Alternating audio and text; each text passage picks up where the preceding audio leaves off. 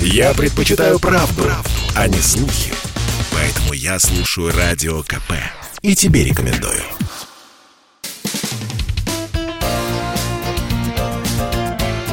Говорит полковник. Нет вопроса, на который не знает ответа Виктор Баранец. О новой системе тестирования призывников. Наши радиослушатели, читатели, конечно, наверняка слышали то о расстрелах в армии, то о суицидниках, то есть самоубийцах в армии. И, естественно, люди задавались вопросом, а почему же этих людей заранее не обнаружили? Вопрос резонный. Именно ответом на этот вопрос и является новая программа тестирования. Что она включает и почему ее ввели? Ну, во-первых, эта система отбора вводится для того, чтобы не прозевать психически неустойчивых людей, к суицидам, к побегам, к расстрелам, к нарушениям дисциплины, ну и ко многим другим, скажем так, гадостям. Вот чтобы поставить этот барьер заранее, на дальних подступах, для этого и вводится новая система тестирования.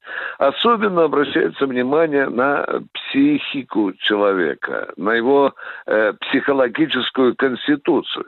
Я, кстати, замечу, что весной наши военные врачи-психологи отсеяли, внимание, аж две тысячи новобранцев, которые, в общем-то, не отвечали новым параметрам вот этой системы психического и психологического отбора. Почему это важно? Дорогие друзья, ведь и призывнику, и контрактнику будет даваться же в руки не только автомат, пулемет, гранатомет. Те, которые идут в контрактике, они с частности ведь пойдут служить куда? На объекты, которые связаны с ядерным оружием. Они есть у нас и в военном морском флоте, это по атомной подводной лодке, где служат исключительно контрактники. И многие контрактники пойдут служить в ракетные войска стратегического назначения и в стратегическую авиацию. А все это связано с ядерным оружием. И командиры должны быть уверены, доверяя обслуживание ядерного оружия своим подчиненным,